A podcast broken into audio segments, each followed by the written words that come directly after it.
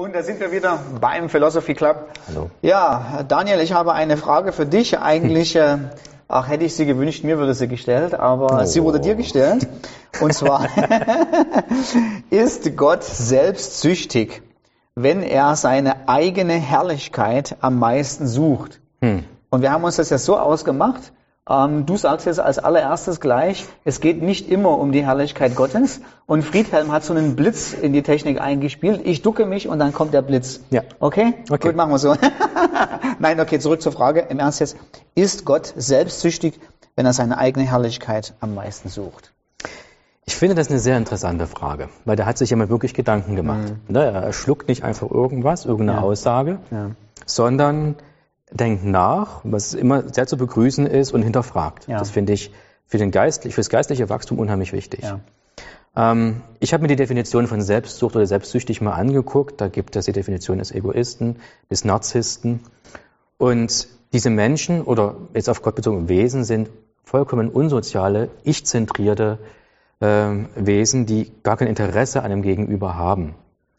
Äh, wer schon mal diese tragische Erfahrung gemacht hat, solche Menschen zu kennen in seinem Umfeld, die genauso sind, die so richtig narzisstisch sind, die sich nur um sich selber drehen, ähm, die machen auch leider diese Erfahrung, dass diese sehr unangenehm sind, ähm, es schaffen, jahrelang nebeneinander zu leben, ohne auch ein, das einzelne Ja. Interesse Ja. einem gegenüber zu Ja. zeigen. Das müssen wir uns merken. Das ist eine gute Definition. Also kein Interesse an dem anderen. Genau. Ja. Denn das, das kann der selbstsüchtige Mensch gar nicht oder so. Ja, der ist ja mit sich beschäftigt. Er ist ja das Zentrum, das Zentrum seines Denkens und damit auch das seines Handelns. Ja.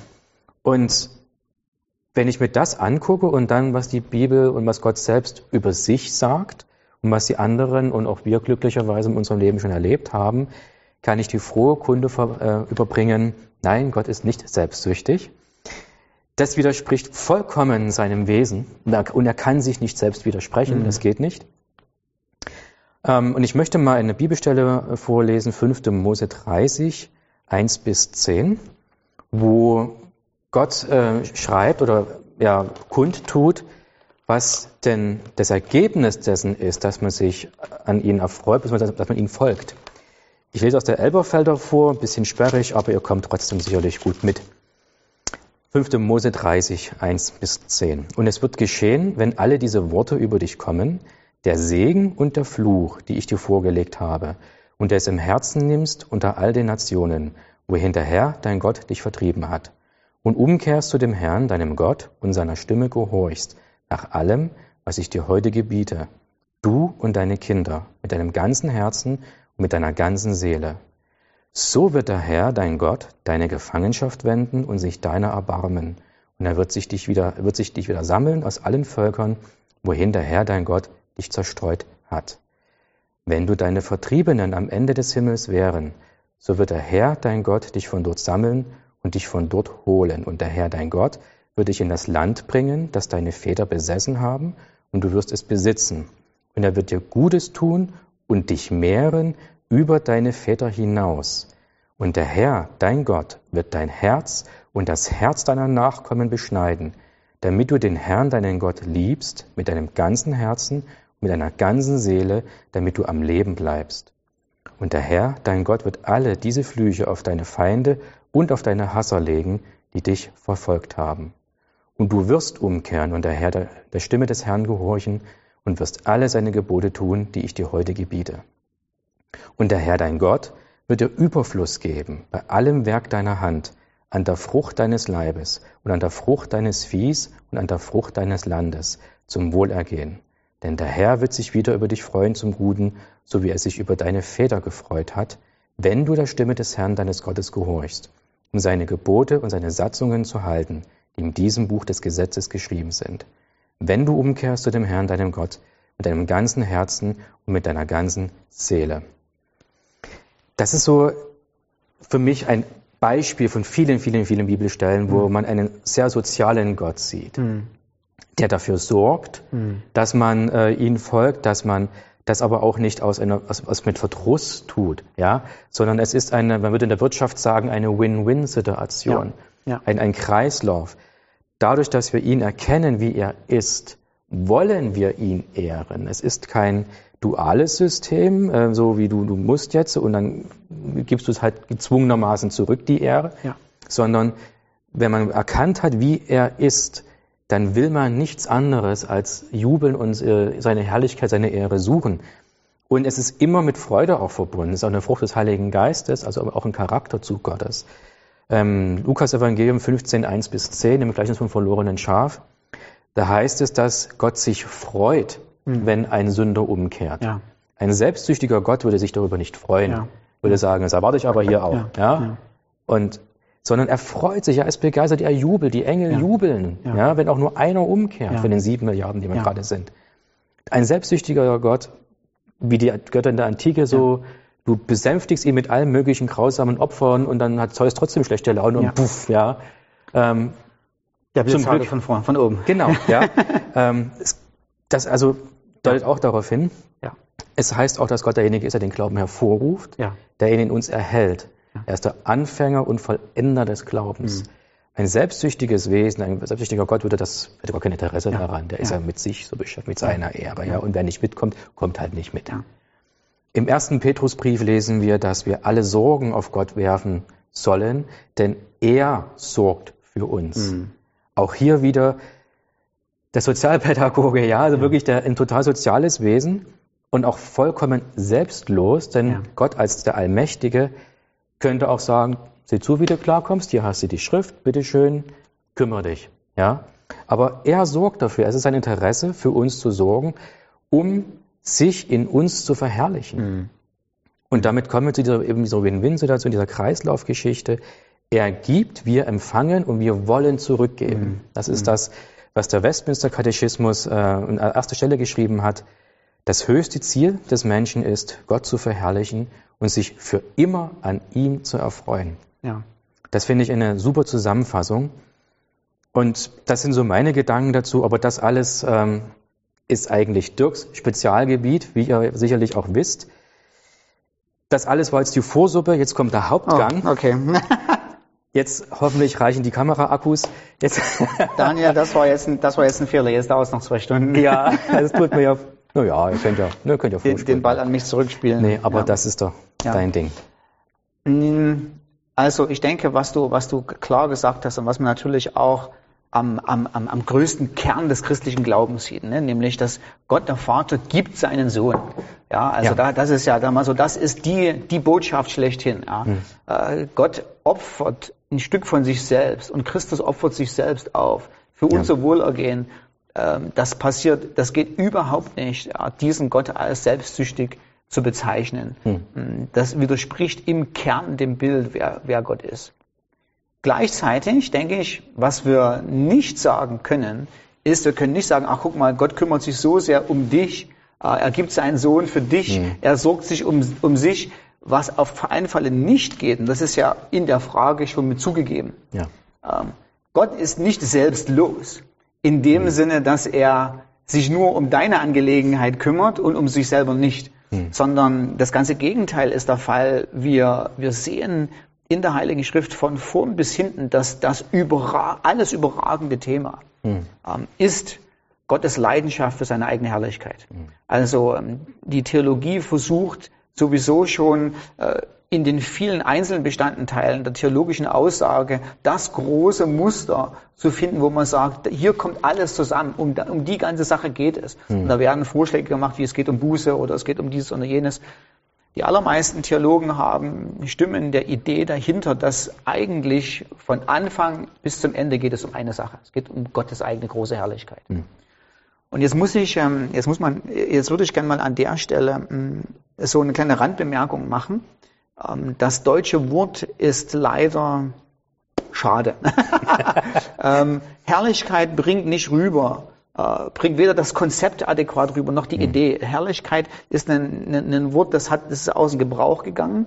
Und wenn ich einem Otto Normalverbraucher davon erzähle, hat er nicht unbedingt so positive Assoziationen damit. Ja. Mm, das, äh, Im Hebräischen, im Griechischen ist das ganz anders. Also bei, beim Hebräer komme ich vom Anfang an mit dem Wort Kavod, Schwere. Und der, der, der Hebräer versteht sowas, hier geht es um etwas Gewichtiges, hier geht es um etwas Gewaltiges, hier geht es um etwas, was Wert hat. Wenn ich zum Griechen komme und ich sage Doxa, dann denkt er sofort an den strahlenden Schein der Ruhm und der Ehre und der Pracht und der Majestät. Ähm, Und da ist vom Wort her sofort eine Assoziation von, das ist begehrenswert. Ja. Uns fehlt, uns fehlt im Deutschen so ein, so ein Wort. Also am liebsten möchte ich das englische Wort nehmen, Glory. Ja, so. da, schwingt, da schwingt was mit. Ja. Äh, Das fehlt leider bei dem Wort. Ähm, Und ähm, ich kann das nachvollziehen, wenn, äh, wenn manche Leute sagen, das ist für sie ein trockenes Konzept. Äh, Es geht aber nicht drum, sondern es geht auch nicht um das Wort. Also ich muss auch das Wort nie wieder verwenden sondern wir müssen uns, wenn wir das Wort benutzen, worum es eigentlich geht, ist Gottes faszinierender Charakter, seine Exzellenz, was ihn, die Summe seiner Eigenschaften, die so, die auf der, auf der einen Seite unendlich sind und auf der anderen Seite so harmonisch miteinander abgestimmt sind, dass das sozusagen die Perfektion, wer er ist, ihn zu dem wunderbaren, einzigartigen, großartigen, gewaltigen, liebenswerten, einmaligen Gott machen. Ja, so, das ist es. So. Ja. Und ob ich das Wort jeweils wieder verwende, ist äh, vollkommen egal. Und jetzt mal folgendes Sachen. Wenn man, und das habe ich übrigens auch schon mal mit viel Freude gepredigt, und ich sage es auch immer wieder gern, wenn man drüber, wenn man in das Herz Gottes reingucken würde und sagen könnte, um, wo, was ist deine Leidenschaft? Um, wo, um was geht es eigentlich? Auf was bist du auf Mission? Hängst du nur auf dem Sessel rum? Würde man in das Herz Gottes gucken, man würde einen Vulkan an Emotionen, unendliche Leidenschaft sehen für ihn selbst für sich selbst, für seinen eigenen Wert, äh, für das, was er selber ist. Und ich benutze nochmal das Wort für seine eigene Herrlichkeit. Und das sieht man natürlich in der Heiligen Schrift immer wieder, weil was immer, wenn immer Gott was macht, tut er das letztendlich für seine eigene Herrlichkeit. Also, das kam in manch gar für mich total überraschenden Bibelstellen vor, als ich dieses Konzept entdeckt habe, die ich kannte, schon Jahre. Ja. Der Psalm, der berühmte Psalm 23. Er führt mich auf Straßen der Gerechtigkeit. Vielen Dank, lieber Gott, dass du das machst. Und dann kommt so ein kleiner Satz hinterher. Jetzt verrate ich dir noch, warum ich das mache. Für meine eigene Herrlichkeit, um meines eigenen Namens willens. genau. Ähm, Christus sucht immer die Herrlichkeit Gottes des Vaters. Johannes 17. Äh, Die ersten Verse. Vater, die Stunde ist gekommen. Verherrliche deinen Sohn. So wie der Sohn dich verherrlicht hat. Das ist das zentrale Anliegen. Wir sehen das in den Doxologien, in den Ausbrüchen von Lob und Ehre und Dank und Huldigung. Äh, Das ist das, was äh, die ganze Schöpfung und ähm, alle übernatürlichen Wesen äh, vorhaben und gerne machen, ist Gottes Größe, seine Herrlichkeit zu preisen, zu ehren, zu loben. Ja. Wir haben die Anforderung, ich höre gleich auf. Wir haben die Anforderung im 1. Korinther 10, Vers 31, was immer ihr tut, ob ihr esst oder trinkt. Und das ist ein sogenannter Merismus. Das ist alles zwischen, alles dazwischen drin auch. Ja. Ja. Ob du schläfst, ob du eine Brille trägst, was für Schuhe du anhast, äh, was du arbeitest, wie du arbeitest, warum du arbeitest, was du mit dem arbeiteten Geld machst, alles dazwischen drin hat ein großes Hauptziel für seine eigene Herrlichkeit, für ihn. 1. Korinther 10, Vers 31. Und jetzt muss man, und jetzt, und das hast du aber eigentlich schon gesagt, und es wäre eigentlich gar nicht notwendig, das nochmal, äh, ich sag's nur mal mit anderen Worten, der Unterschied eben von einem selbstsüchtigen Gott, der würde exklusiv sich um sich drehen und es würde mir nichts nützen. Aber das Interessante bei Gott dabei ist, er führt mich auf Straßen der Gerechtigkeit, das heißt, ich habe was davon. Ja, genau. Ähm, ich, ich, ich bin der Empfänger von, von, von guten Segen von Gott. Und gleichzeitig, warum Gott das macht, ist seine eigene Größe. Er will damit seine Güte demonstrieren. Er will damit seine Gnade demonstrieren. Ja. Ähm, so, das heißt, Gott ist eben nicht eifersüchtig, äh, Gott ist nicht, was war die Frage? Ähm, selbstherrlich, selbstherrlich. äh, selbstherrlich, se- ja, selbstsüchtig. Äh, äh, selbstsüchtig. Genau. genau. Er ist nicht selbstsüchtig in dem Sinne, dass er die Dinge nicht für sich tut. Er macht sie für sich, aber gleichzeitig sind wir die Nutznießer dessen. Das ist die Win-Win-Situation, von der du gesprochen hast. Ja. also wenn wir gerade im Epheserbrief Kapitel 1 äh, uns daran erinnern, mh, in den ersten 14 Versen, was Gott der Vater in der Erlösung gemacht, in der Erlösung gemacht hat, was Gott der Sohn gemacht hat, was Gott der Heilige Geist gemacht hat, das große Schema des, des, der, der großartigen Errungenschaften Gottes in, in Christus wird jedes Mal abgerundet, dreimal mit, warum hat Gott das gemacht, zu seiner eigenen großen Herrlichkeit. Ähm, warum ist Gott nicht selbstsüchtig? Auf der einen Seite, ähm, weil wir Nutznießer sind, ähm, und auf der anderen Seite muss man äh, auch mal sagen, es wäre für Gott unfair, es wäre ungerecht, es wäre ein Götzendienst ohnegleichen, wenn Gott das nicht machen würde. Mhm. Ähm, weil wen's, was soll Gott denn an allererster Stelle seiner Motivation setzen? ähm, wenn er sich selber betrachtet, wenn er als neutraler Beobachter, sagen wir mal so, das Universum betrachten könnte und sagen würde, was hat den größten Wert? Wofür muss ich meine größte Leidenschaft aufbringen? Und dann mhm. sieht er sich selber mit unendlichen Wert. Und dann sieht er dich mit endlichen kleinen, minimalen Wert im Vergleich zu ihm. Mhm. Ähm, und dann würde Gott sagen, ach, wisst ihr was? Es geht heute mal nicht um meinen eigenen großen Wert, sondern es geht heute mal, die nächsten Monate geht es um Daniel. Ähm, er würde sich zum Götzendiener machen, weil ja. er damit seinen eigenen Wert verleugnen würde. Er würde damit sagen, ich bin es eigentlich nicht wert. Mhm. Wir setzen jemand anderen auf das Podest. Und das wäre eine mhm. Verneinung dessen, was wahr ist. Das wäre ja. eine Verneinung dessen, was real ist. Ähm, er würde seine eigene Größe abschwören und sagen, das, was wirklich wertvoll ist, ist, äh, ist eigentlich nicht so viel wert wie Daniel. Und wenn er das machen würde, das Interessante ist, es wäre auch für uns nicht gut.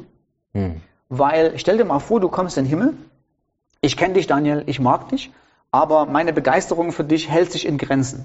Ähm, das ist einer menschlichen, einer menschlichen Person, einer menschlichen Limitationen geschuldet. Ich hoffe, dir geht's genauso, weil ansonsten würdest du mich vergöttern, ja. Nein, Was nein, ich überhaupt nicht verdient habe, ja, sondern ähm, ich muss dich nur so sehr lieben, wie ich mich auch selber liebe. Wenn ich Schnitt, das mache. Schnitt. Schnitt.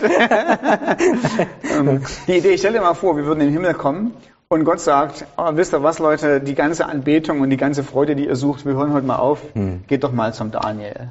Hm. Ähm, keine gute Idee. Nee, keine gute Idee. Ne? Also du bist, du kannst dich gut selber reflektieren, ich mich auch. Ähm, ich finde in mir nicht die Freude, die hm, ich genau. wirklich suche, sondern die finden wir bei einem unendlich faszinierenden Gott.